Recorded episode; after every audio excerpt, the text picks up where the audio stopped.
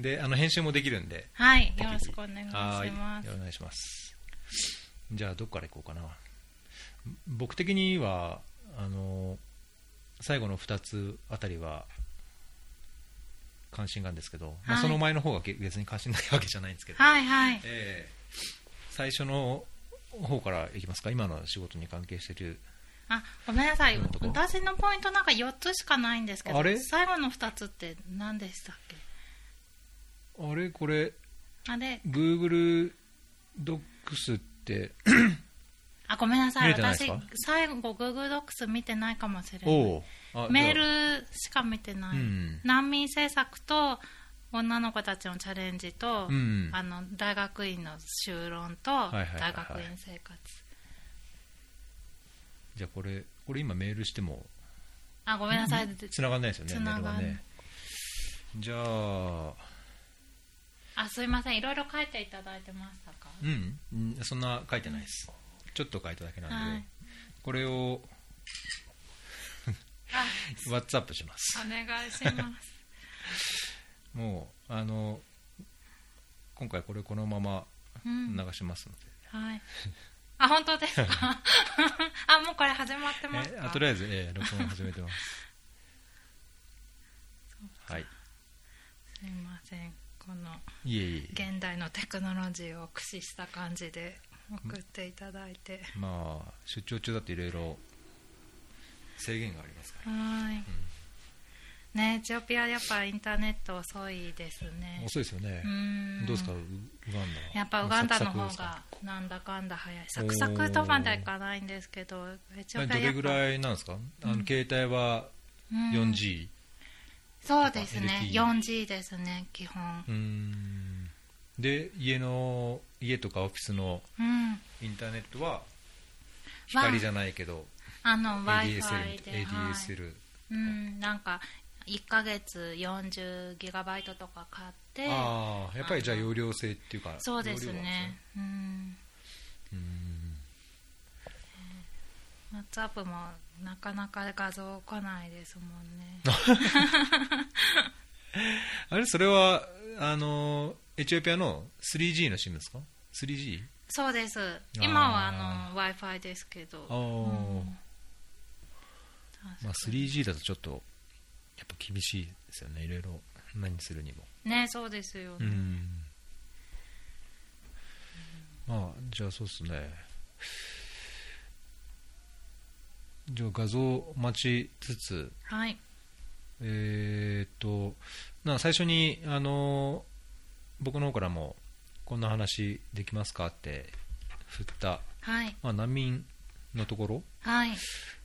からいきましょうか。はい。あの難民政策とかウガンダのその難民受け入れ状況っはい。ていうところ、まあ、活動に、あのー行って差し支えないところの活動とか、はい。何かあれば。っはい。ていうところなんですけど、はい。よろしくお願いします。あの今あのウガンダに駐在していてあの南スーダン難民とその受け入れのホストコミュニティを支援するプロジェクトをやっているんですけれどもウガンダだけじゃなくてエチオピアとスーダンと南スーダンも含めて4カ国同じようなプロジェクトをしていてプロジェクト内容はウォッシュとニュートリションとあとあのマターナルヘルス、まあ、あの母子保険のことをやっています。であの今基本はウガンダのカンパラという都市に駐在していてその4カ国を必要に応じて出張しながらモニタリングしているという仕事なんですけど今日話したかったあのウガンダの難民政策っていうのがあの私もちょっとあのこの仕事始めてからしか難民のことを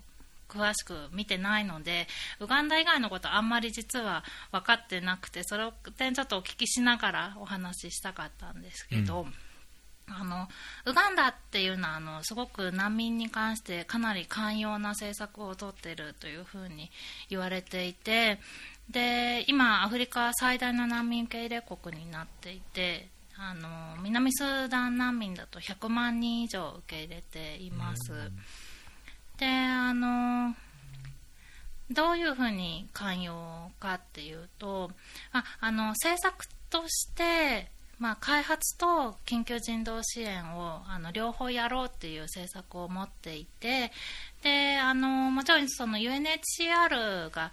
言ってる難民受け入れに関するあの CRRF っていうあの Comprehensive Refugee Response Framework っていう難民受け入れに関するフレームワークがあるんですけどそれを実施している国でもありますしでそれを独自の政策に押し込んであのリホープっていうあの国の政策にも押し込んでその要は緊急人道支援と開発両方スムーズにつなげようっていう考え方を持っています。それであの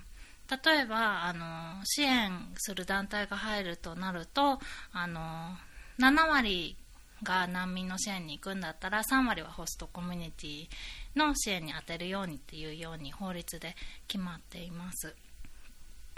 であのウガンダの難民居住区に来た難民っていうのはその居住区の中にあの土地をもらえて割り当てられてでそこであの家を建てたり農業をしたりもできますしあの小さなビジネスをやってでそれであの生計を立てるっていうこともできますしまたあの教育に関してもウガンダってあの初等教育はあの無料で全員にで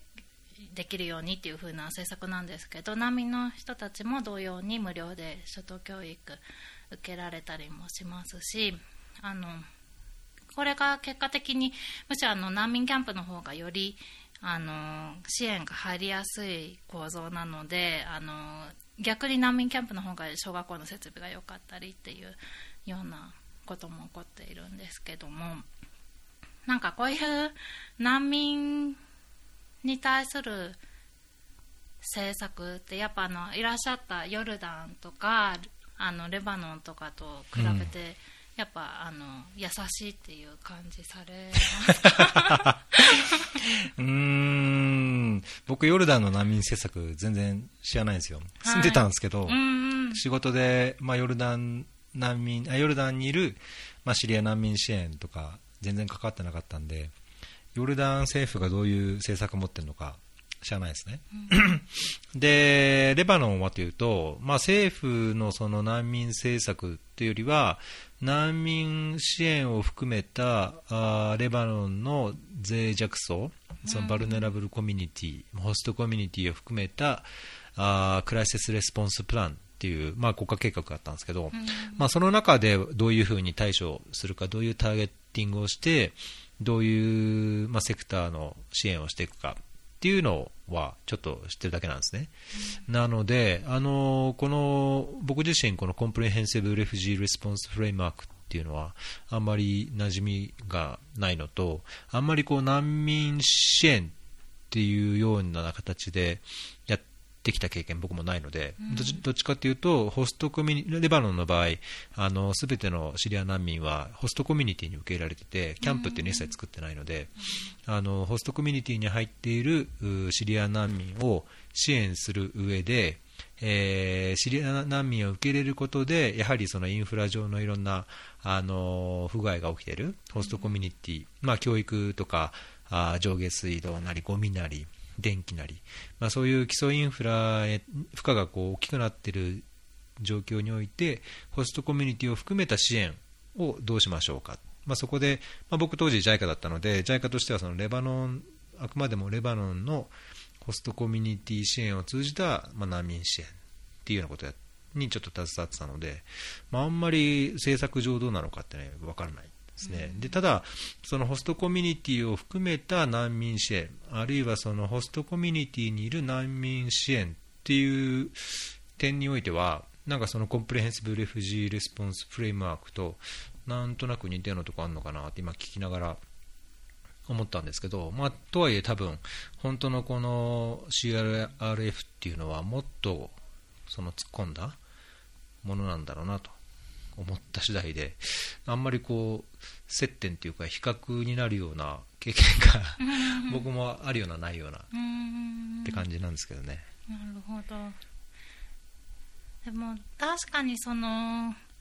ホストコミュニティも一緒に支援しなきゃいけないっていうその重要性っていうのはこの仕事を始めてからすごく理解しまして、うん。あのやっぱりあのさっきもちょっと言ったんですけど難民居住区とか難民キャンプだと外国からの支援がすごく入りやすいので、うん。あの逆にすごいあの設備が良くなっちゃったりしてあのそうするとやっぱホストコミュニティ側の鬱憤がたまるので、うんうん。なんかそれがあのコンフリクトの理由になったりするっていうのを聞いていてであの今回あのエチオピアに出張していてエチオピアはガンベラ州っていうあの南スーダン難民たくさん受け入れてる地域がプロジェクトエリアなんですけどもそこはもうまさにあの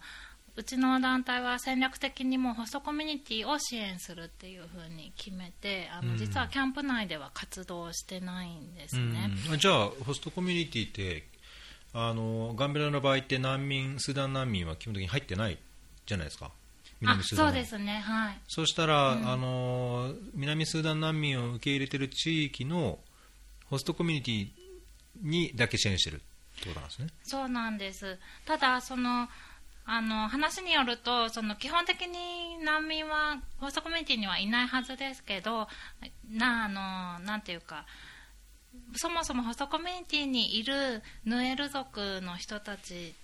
はその南スーダンから入ってきている難民の人たちと同じ民族であの同じヌエル族で同じ言語を話す人たちなのであの混ざっちゃってもわからないっていうところがあって、でだからホストコミュニティの人たちから見たらあの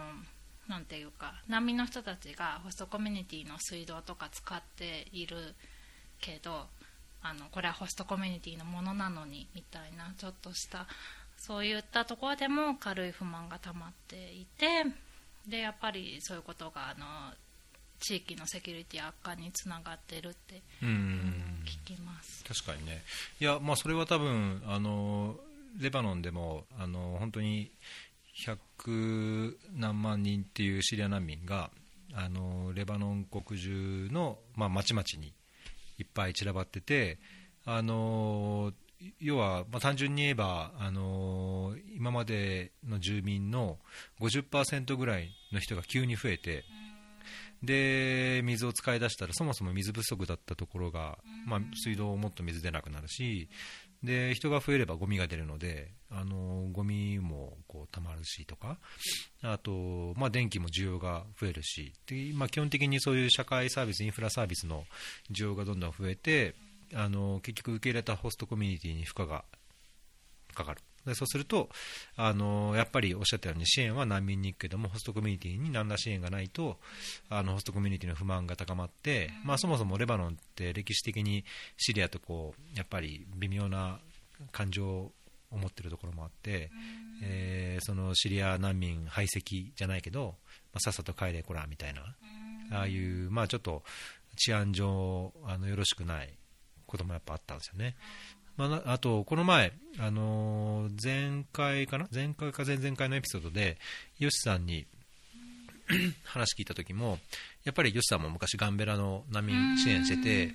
で、難民ばっかり支援してると、ホストコミュニティの不安も高まると。難民の方が何でも物持ってるとか、まあそういう妬みとか、あーもう生じますとかっておっしゃってたので、まあ本当ホストコミュニティとどう共存するか。で、ただそれが時間的にどんだけのスパンで考えるのか、考えなきゃいけないのかっていうところも問題だと思うんですけど、難民キャンプって結構、なんかすぐ、何年かやったらすぐあの閉じるかっていうとそうでもなくて、もう10年、20年の単位で存在する難民キャンプってあちこちにあるんですよね。まあ、だからそういう中長期的に支援が必要になる場合、やっぱりホストコミュニティを含めた包括的な支援を考えなきゃいけないっていうのは、まあ、これまさに UNHCR がこれまでの経験も含めて、こういう Comprehensive Refugee Response Framework って、まあ、ホストコミュニティとか受け入れ国の、まあ、便益も含めた、まあ、コンプレヘンシブな難民支援っていうのを考えなきゃいけませんよっていうのを作ったのかなっていう勝手に想像したんですけどね。結構やっぱりそういうトラブルって目の当たりにします？ああそうですね。なんか、あのー今回エチオピアに来た時もやっぱり、あのーガンベラのセキュリティ状況が悪くてで結局、あのーフィールドに行けないということがあったんですけどでもそれはちょっとなんていうか他のもともとある民族間対立のことも関わっているので必ずしも、まあまあ、もちろんそのヌエル族の方が南スーダンから来てるから人口が増えたことで均衡が今まであったものがさらに崩れたっていうのはあると思うんですけど、まあ、そもそもの根深い問題はあると思うんですがでもやっぱウガンダにいてもウガンダの事業地ってあの西ナイルにあるあのユンベってアフリカ最大の難民キャンプがあるところとあと、あのその隣のアジュマニっていう地域なんですけどまあ月1回ぐらいはなんか難民とホストコミュニティが対立したとか、そういう話は聞きますね。まだあの南スーダン難民って帰還とかそういうような話で一切ないんですか？そうですねそのせ7月に平和合意がされてでそれからなんていうか紛争は止まっているので増えてはないっていうような話は聞くんですけど、帰るかといえばあの例えばウガンダの人に聞いたところ聞いてもまあ帰らないでしょうみたいなうん。反応が多いですうね。ん。やっぱり、あの南スーダンの人とかからしたらやっぱウガンダってあの教育がきちんと受けられるっていう評判が強いらしくてであのそこら辺の皆さんってすごく子どもの教育に熱心なのでやっぱりあの、まあ、子どもの教育受けられる場所を一番に選ぶっていう考え方からするとなかなか帰るって方向にはならないんだと思います。うん。なんかウガンこの北ウガンダの北部でその南スーダン国境あたりって昔からその内戦ウガンダのあの何でしたっけ革命えっ、とえっ、とあのアチョリの方のありましたよね。えっ、とコニーとかのやつ。うーん。私ちょっとそのあたりあんまり知らないです。なんかこうえっ、とね神の抵抗軍 LRA っていうあのー子供たちを兵隊にして、で政府軍ともう何年も戦って、そのこの LRA の拠点が南スーダンにあって、まあ、今でもあるとかないとかっていうようなことを言われてると思うんですけど、治安上はなんかこう、不安定とか、国境沿いは不安定とか、そういうことないですか？あ確かにあの国境沿いはあんまり行っちゃいけない地域になってると思いますね。うん。逆にあのもうあの私たちみたいな団体が入るのはあの居住区のところまであのこのこれ後でリンク貼っておきますけどその CRRF Comprehensive Refugee Response Framework のなんかウガンダのページを見ると、その難民キャンプかな？ちょっとこれレジェンドが何を意味してるのか分かんないですけどあのーえーこう DRC との国境から南スーダンの国境あたりにいっぱいこうキャンプみたいなマークがあるんですけど結構やっぱみんなキャンプっていうかホストコミュニティとして入ってても国境に近い方ではあるんですよね。あそうですね。確かに。逆にでも難民キャンプが国境に近くないケースって結構あるんですか？いやあんまないと思う まあ基本的には多分近くで、はい。うんあのーやらざるを得ない。で中わざわざじゃあカンパラまで連れてくかって言ったら連れてかないと思いますので、はい。うん。うん。ここら辺にしょっちゅうだけど出張とかサイトとか、あのーもうキャンプとかホホストコミュニティに行って事業をしてるっていうのが今の仕事です？はいそうです。じゃあ結構危ないな危なくはないのか。行くところは一応治安上大丈夫なところをサイトにしててそうですね。ただあんまりあちこちほいほい行くなみたいな感じ？確かに。あなんていうか授業やってるとこ自体は危ないところなんですけどやっぱりあのこうい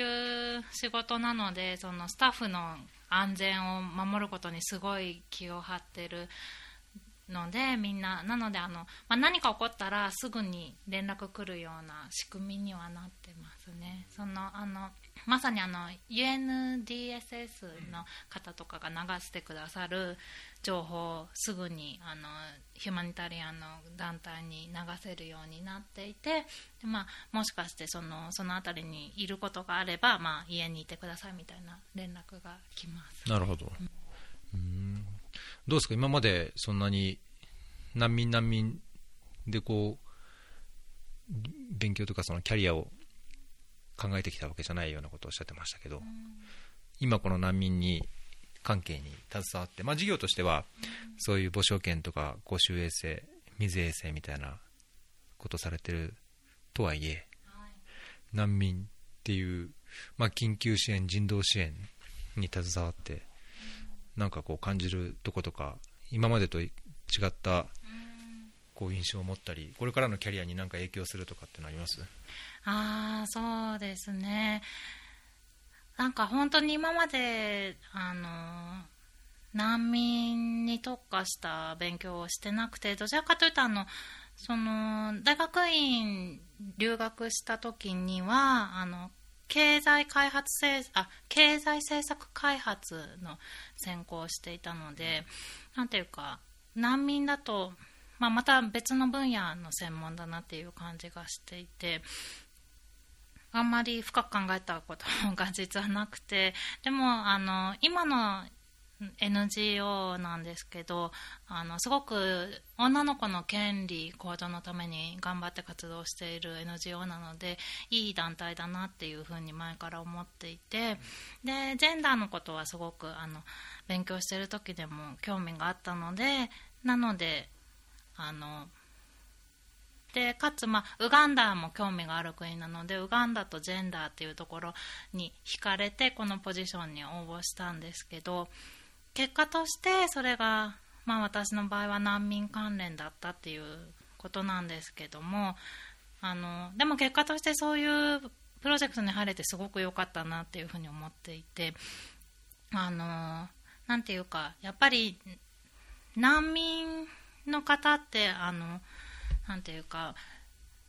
今まで普通に暮らしてたのに外からの力によってもうどうしようもなくなっちゃって逃げるしかないっていう一番辛い選択を取らなきゃいけなくなっちゃった人たちででそういうギリギリの状況にいるとやっぱりあの一番弱い人たち子供とか女性とか障害者の人たちがやっぱり一番そういうことの被害を被るので何ていうか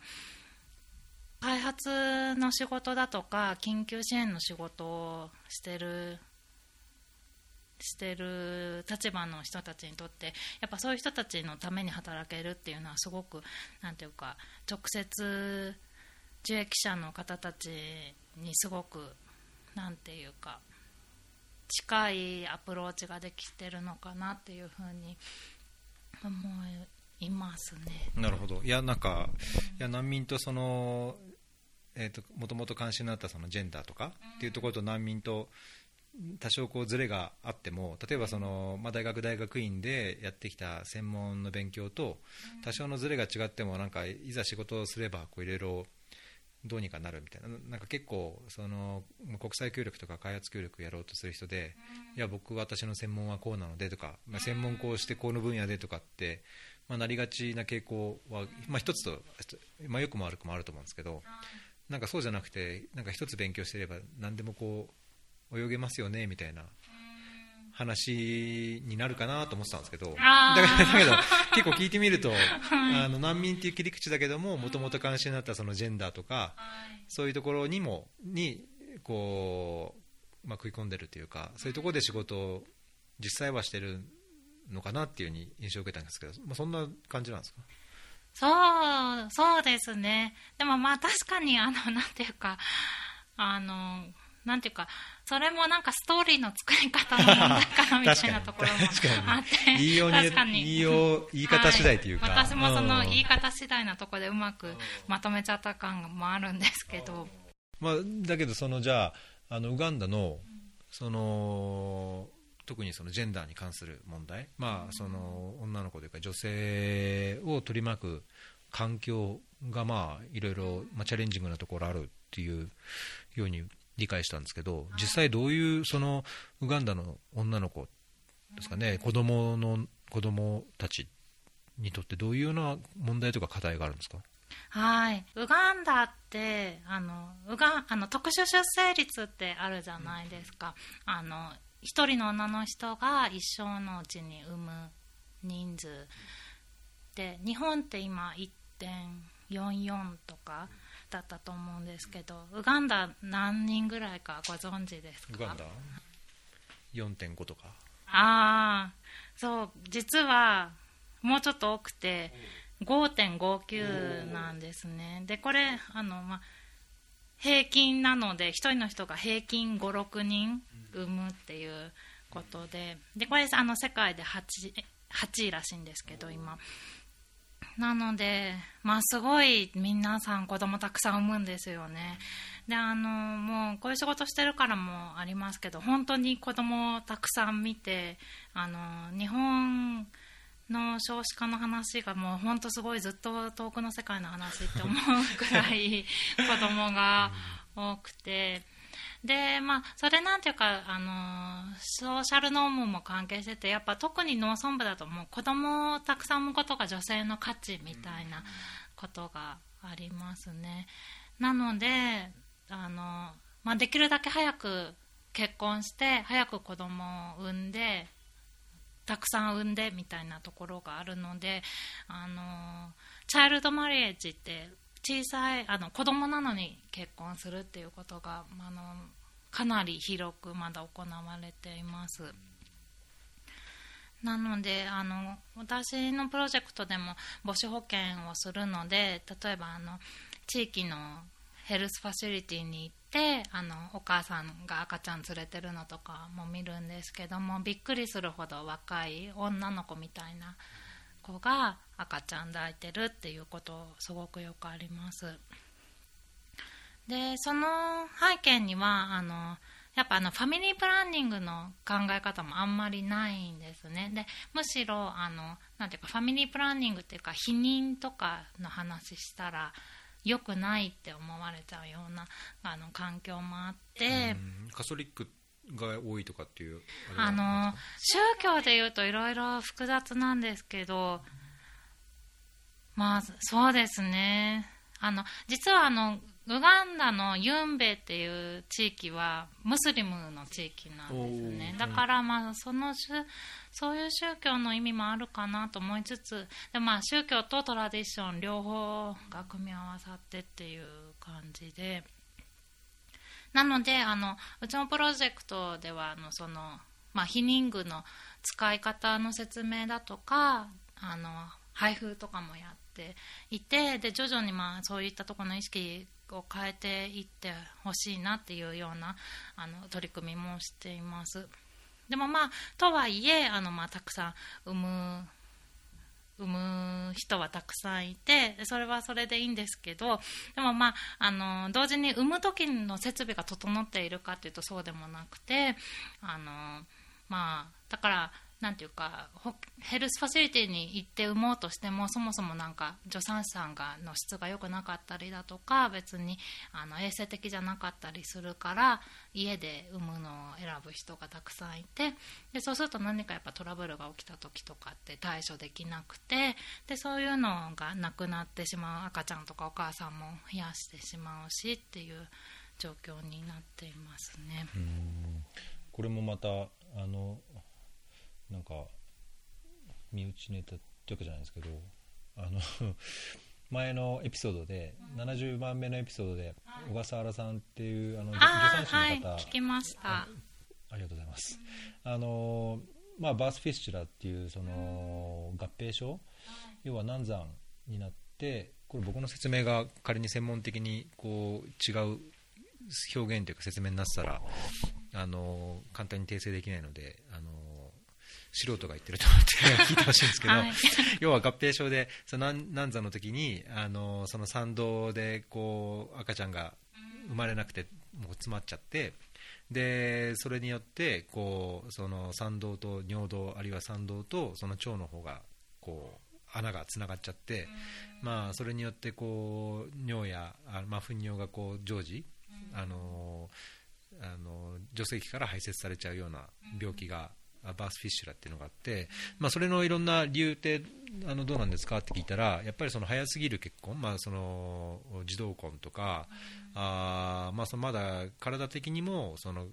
出産にまだ準備できていないとか、あと、そのおっしゃったようにその出産に対する体制やあ設備が整ってない、まあ、日本とかみたいにその吸引したりとか、あのえー、陣痛促進剤を使って、まあ、安全なこう分娩ができるような体制がないので、そういうになるっていうのを聞いたんですけど、ウガンダでなんかそういうバースフィッシュラとか聞いたことあります、まあ、そもそもだけどレフジーノアやってるから、あんまり別にこういう母子保険をメインにやってるわけじゃないんですよね。あそうなんですよね、でもあの確かにその私がバースフィッシュラーの話をウガンダで聞いたことはないんですけど、うん、あのそのああのポッドキャストを聞いててあ絶対ウガンダにもこの問題あるんだろうなっていうふうに思いました、まさにそういう時にすぐに対応できなくてあの対応できる病院もすぐ近くになくてあの本来だったら治せるような病気を引きずってしまうということはきっとあると思います、ね、なんかそういうあの例えばバスフィッシュラーを発症してしまった女性がやっぱりその社会的にどんどん見えなくなってとか、あのまあ、そういう社会的なそういう女性蔑視の問題になったりとかっていうのがどんどんどんどん、まあ、表面に出てこないのであるとちょっとやっぱり問題かなっていうね気はしますよね。うん、ジェンダー問題っていうとその母子保険だけではなくていろいろそういう他の社会的な地位や立場あるいは教育機会とかについても勉強したりなんかウガンダで見たりとかもされてるんですか？ああそうですね。確かに。なんかまあやっぱりこういうウガンダとかそういう地域にいるとあのもう基本的な健康へのアクセスとか、まあ、性暴力だとかあのそういったものになんていうかすごいもうそういう巨大な問題があるのでそういうことにすごいあの見ますけど。でもそのニューヨークで大学院に行ってた時にその専門的にジェンダーのまあ、授業とか取ったりすると、まあ、もうちょっとなんか先進国的な問題でいくともう、まあ、保険へのアクセスとかの違いはまずないですけどでもやっぱり例えばあの会社の経営陣に女性が全然いないだとかあのもっとなんていうかソーシャルノームというか社会規範面で女性がまあもうまだまだなんていうかマイノリティであるんだなっていうようなことを勉強してでさらにちょっと日本の状況を憂うみたいなあの感じになってますね。あのその大学院の話も出たんで大学院生活のネタが上がってるのでなんかそこら辺で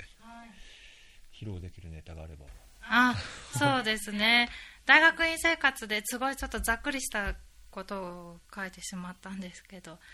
まあ、大学院の時はあのニューヨークで行ってたんですけど2年間で、まあ、結構あの初めての留学だったんですね。なので、まあ、英語も苦労しましたしみんななんか周りやたらと喋りますし、うん、なんか、まあ、すごい苦労した記憶ばっかり ですよね。それまでは、もう純日本で育ったって感じ？そうです、うん、あの大学院留学したのは30歳の時だったんですけどそれまでずっと一度留学したいなと思ってたもののなかなかあの踏み出せていなくて海外に住んだことも一度もなくてで初めて行ったのでまあいろいろと苦労しました、ね、それは言葉以外にもやっぱりありました、生活とか人付き合いとか？確かに。なんかまあなんかアメリカで他のも、まあ、先進国が住みやすいのかなって思いきやでもやっぱり何もかも日本と違うっていうか、まあ、何もかも待ってると何も起こらない。自分でやらなきゃいけないところがすごい難しかったなって思いますけど。でもでもとはいえ、まあ、あの、なんていうか、いろんな国の人が来る多様な環境だったので、70カ国ぐらいの国籍の人が集まる大学院だったので、すごい多様な環境で、それは良かったんですけど、ね。一郎さん、インドの大学院に行かれたんですよね。はい、なんかそっちの方がなんかすごい大変そうだなって思います。いやうん。まあ大変はもちろんあの楽ってことはないと思うんですけどね、どこでどこでも、まあ、慣れないところにこう飛び込んで、まあ、特に留学となれば勉強するのが、ね、やっぱり学業は本分になると思うので、まあ、それを急に英語でやるでかつ、まあ、なんかその環境が違うとなれば、まあ、ストレスとか、ね、体調とかの問題もあるし、まあ、大変はあるんですけど、うん、どうかな。僕は本当インド人と喧嘩ばっかりするぐらいこうガツガツと、うん。まあ、本当におっしゃるように自分で動かなければ何も得られるものもないししてもらうこともなかったっていうのは同じだと思うので。であと、まあ、その2年のそのマスターの留学の間にどうにかこう自分でこうやることをやらないともう先はないかなっていう、まあ、よくも悪くもプレッシャーもあったんで、だからなるべく本当自分でこうアクション取って働きかけてで喧嘩していじめられてみたいな。ドミドミトリーとかでよく、あのなんていうのかな。ああいうこの蝶つがいというかこうこういう鍵あるじゃないですか。こう外からこうガチャってやって南京錠缶抜きみたいな、はい、で南京錠かける。っていうのが外についてると、部屋の中いると外からガチャってかけられると閉じ込められるじゃないですか、はいはいはい、だからあの寮僕寮であんまりこうインド人とあの同じ共同部屋でやってて何度も喧嘩したり物取られたりトラブルが多かったんで、えー、もう特別に一人部屋にしろって言って、もう散々大学に文句言って一人部屋にしてもらったんですよ、そしたら今度一人部屋で言うと朝起きて外出ようとすると外から閉められてて 外出られないとかまあ、そういう、まあ、なんかこうなんか子供じみたいいじめのようなからかいのようなことが、まあ、しょっちゅうあったりとか、まあ、物を取られたりとか、でちょっとキャンパスで女の子と話してると、うん、あいつはなんかけしからんことをしてるとか言われたりとか。あそういう意味で保守的まあ、そういう、うん、保守的なところで、まあ、ちょっと、うんまあ、トラブルというか、うん、苦労は絶えなかったですかね、まあ、勉強自体はちょっと、うんまあ、レベル的にちょっと不満足というか、うん、もっともっとチャレンジングでもよかったかなっていう気は、うん、します。けど多分そういう意味じゃ絶対ニューヨークアメリカ行った方が得るものは多いんじゃないかと。なんかそうなんか私が一番あのなんていうかすごい圧倒されてしまったのはやっぱ喋るのが得意な人が多くて あの、まあ、そもそもニューヨーカーってすごい早口だから、まあ、あのたくさん喋るっていうのもあるんですけどでもまさにそのさっきの話の関連でいくとやっぱインド人の同級生の人たち圧倒的に喋りがうまいですよね。なんかもうもう全然口挟めないっていう感じでなんかその秘密とかってなんか垣間見られました秘密？いや まあなんかみんなねずっと話してばっかりですよ、まあまあ、まあ大学の寮なんて本当、まあ、僕特にその村落開発のコースだったんで、まあ、村落の大学行ってたんで、まあ、まあ電気と水はどうにかあるけど他何もないみたいな、まあ、テレビはないしインターネットなんかそんな、ね、スマホとかない時代だったんで、もうひたすらみんなもう話話で、まあ、それの話が無駄話もあればディスカッションとかこう政治いろんな政治のディベートみたいな話をもうしょっちゅうしてるので、まあ、なんか彼らの英語ってなこう理屈っぽいというか本に書いてる英語というかあんまり話英語っていうよりもなんかこう理屈でこうだからビコーズなんとかででだからああでみたいなそんな話をずっとしてるからなんかそういう経験が蓄積されてるんですかね。なんかツイッターでよくあの開発系の人があのつぶやいてあの誰だっけな。ちょっと覚え出せないですけど、あの会議とかワークショップとかで難しいのがまあ、日本人がそもそも発言しないから日本人に話させるのが難しいっていうのとインド人を黙らせるのが難しいってなんかよくそういうつぶやきも見るぐらいなんで、まあ、世界の常識なんでしょうね。確かに。そう。ですよね。でもやっぱりなんか私なんかいわゆる日本で純純ジャパとして育ってきたから。純ジャパとして。純ジャパニーズとして育ってきたのであのやっぱりなんか無限実行が美しいだとか、あとまあよく考えてから喋る喋りなさいって育てられてきましたけど、なんていうかそうじゃなくてもっと自分の考えをもう滑らかに話せるような自分が何がしたいのか人前でうまく話せるような教育受けてきたかったなってすごいニューヨーク行って思いましたね。確かにね。いや僕もそれ本当今でも思う。この前のこの昨日一昨日出張で車の中でも車の中でもやっぱり話す人はずっと話すじゃないですか。それが23人しかいない中で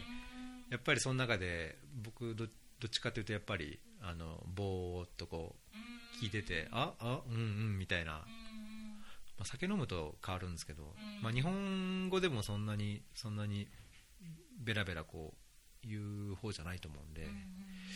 まあ、あんま必ずしもその言葉とか言語とか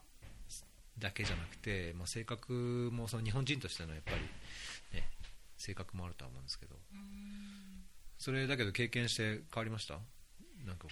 うよりポーンとこう言うようになりました？なんかあのまんべんなんていうか まあもともと苦手だったのが逆にさらには私は喋るのがあんまり得意じゃないんだなってすごいなんか あの自覚してしまったみたいな部分はあるんですけど逆にそれを乗り越えたいって気持ちがすごいあのまあ、増えるようになってなんかよく言うのがなんかアメリカ人の人とかって なんか何か意見を求められたす時にすぐパッと言えるじゃないですか、なんか常になんか言葉が口の周りになんか漂ってるっていうかだからそれをポンポンポンポン出すだけで回答できるみたいなことを聞いてああそうだな私も常に何ていうか何かを聞かれた時にあの答えられるような言葉を口の周りに溜めておいてでなんていうかそれをポンと出せるのはまあなんていうか性格もあるけどスキルなんだなっていうふうに思ってなので、まあ、聞かれたらこう答えようみたいにもっと考えるようになります、ね、なるほど。確かにね、うん。まあ、あとなんか僕はなんか常に思うのはあんまり話を真面目に聞いちゃよくないなって思うんですけど。まあ大体もうくだらない冗談で返しておくというか。上 げ足を取って取っておくとか、うん、なんかこう聞いた話をなんかこう考えていやここれはこうだからいや自分はうんこれ思うけど正しいのかなみたいじゃなくて もう適当に適当にやっとくっていうのも一つかなと。確かに。正確に言えば言おうとするほど言葉がよどんじゃいますよねそうそうそうそんな気がしますよね今はじゃあウガンダではだいぶこう溜め込んだいろんな言葉が出てる感じですか？はいただそれがあのウガンダの人ももうものすごく喋り上手なんですよね。なんかあの環境としていいじゃないですか。そうまあそうなんですよ。なんかあの逆になんていうか会議をしようとかすると。みんなでディスカッションするっていうよりみんなのスピーチ大会になるっていうかみんなもうすごい雄弁に素敵な言葉を使ってわーってスピーチするのでそれを聞いてわーって思うんですけど、まあ、あの結果あんまりあの結論が出なかったりはするんですけど、まあなんか、まあ、ただですね。あの喋り方学ぶ機会になりますね。えあのその言葉というか話以外に大学院生活ってどうでした？2年。アメリカのマスターって2年ですよね。あそうです。やっぱ初めての留学なので2年行きたいなと思って。あじゃあイギリスじゃなくてもあえてアメリカにそうなんです。なのであの夏休みが長くてあの3ヶ月間あるんですけどその間あの大体みんな外でインターンするのが多くて私はあの UNDP のカザフスタン事務所であのお世話になることができてそこであのガバナンス関連のあのインターンでちょっとあの中央アジアの様子を見つつ UNDP の仕事も見つつっていうのができたのですごい良かったですねカザフスタンって日本人いました？ああのそのあのリレプレゼンタティブの方んなんていうんでしたっけ？UN 全体のその国のレププレレゼントコーディネーターですか？あそうですそうです。プレゼントコーディネーターの方が日本人の方でそうですね。あとはあんまりいないですね。うん。えーすごいですね。そんな結構あれですか？みんな国連とかにインターン行くんですか？まあ NGO とそうかですね。うん。やっぱりあのそういう国際機関に興味がある人が多い大学院だったので大体そういうところに行ってきてっていう。でももともと実務家の人も多いので、まあ、本当にいろんな人がいましたね、ニューヨークのどこどこら辺なんですか？あっちの郊外の方のやつですか？ああのマンハッタンの中にえあってマジっすか？はいアッパーウエストってあの西の上の方のはい。なんか生活だけでも大変そうですね。そうですけね 経済的にっていうかまあうん。ちょっと離れて地方行けばうん。安いのかもしれないですけど。あでもまああの学校の学校が用意してくれるなんかユニバーシティハウジングに申し込んでそこに運よく入れたのでもう学校から徒歩5分みたいなところに住んでてでもまあマンハッタン生活を謳歌するというよりは基本はまあ家と図書館と教室の往復っていう感じひたすら勉強してっていう。ねはい。で専門はなんどういうどういう分野のああれだったんですか？がその専攻としてはあの経済政策開発っていうはいせ専攻を取ってたんですけどまああのなんていうかみんなあの必修科目で経済ミクロマクロと統計はみんな全お員取るー。あとその他にあの、まあ、国際関係なので国際関係の理論とかを学ぶ授業とかは必修で取っててでその他に選べるのがあのジェンダーとかあのそういう部分なんですけどなんか私は最終的にはやっぱあの途上国のガバナンスっていうか、まあ、腐敗とかそういう問題とジェンダーが興味を持ちましてであのうちの大学院ってなんあの修論を書くんじゃなくて修論がなんか最後あのみんなでグループプロジェクトをするんですね。でグループであの一つのプロジェクトを担当してでそれを持ってあの外部の団体のコンサルをするっていうのがあの最後のプロジェクトになっていて。であのいくつか選べるんですけどその中であったのがあのウガンダでの土地問題に関する corruption に対しての ICT Information Communication Technology を用いた解決法を提案するプロジェクトを、まあ、ジェンダーの視点からやるっていうプロジェクトがあってあこれはすごく興味があることだと思って申し込んでそのプロジェクトをやれることになりまして、でそれがあの私と最初ウガンダの最初の出会いという感なるほど。じですちょっと時間もいい頃合いなんでここで一回切ってじゃああのそのウガンダの土地の問題のコラプションを ICT でどう解決するしたかするかっていう話と残りのちょっとネタを次のエピソードで、い、いですか？はい、はい、じゃあ今回はこれで、えっとエピソード73ですね。fairly.fm スラッシュ73になります。えっと毎度のお宣伝ですけどもツイッターで fairly.fm のアカウントありますので、えーそちらもフォローお願いしますはい、コメント、質問、あとリクエストあれば、えーハッシュタグで FairlyFM あるいは AskFairly をつけていただければ回答するようにしますのでお願いします。はい、じゃあ次に行きましょう。はいはい